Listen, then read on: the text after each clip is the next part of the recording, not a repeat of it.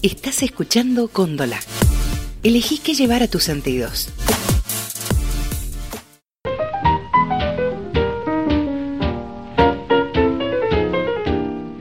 Relatos Nocturnos presenta Grandes historias de la ciencia ficción. Una selección de los relatos que marcaron al género. Un podcast de Góndola. Crónicas Marcianas. Ray Bradbury. Enero de 1999. El verano del cohete. Un minuto antes era invierno en Ohio.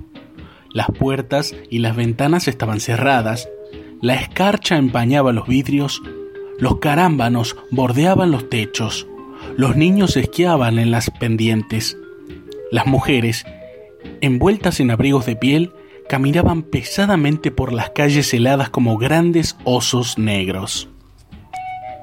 Y de pronto, una larga ola de calor atravesó el pueblo, una marea de aire cálido, como si alguien hubiera dejado abierta la puerta de un horno. El calor latió entre las casas, y los arbustos y los niños. Los carámbanos cayeron, se quebraron y se fundieron. Las puertas se abrieron de par en par, las ventanas se levantaron, los niños se quitaron las ropas de lana, las mujeres guardaron en los armarios los disfraces de oso. La nieve se derritió, descubriendo los prados verdes y antiguos del último verano.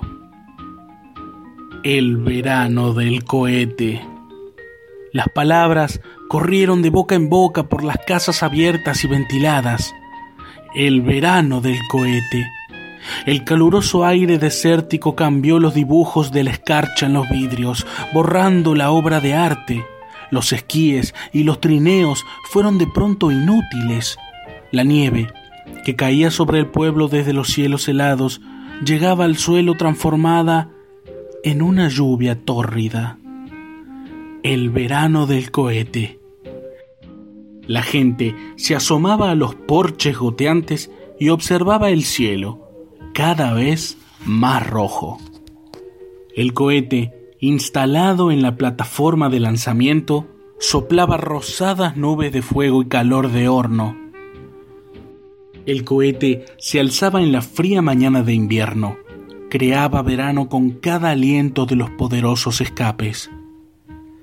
El cohete transformaba los climas y durante unos instantes fue verano en la Tierra.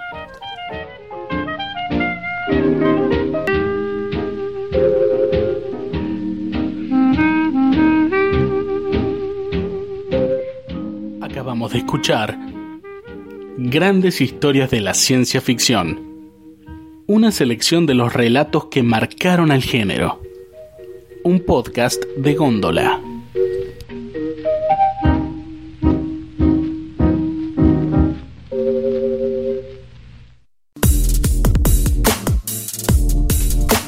Estás escuchando Góndola.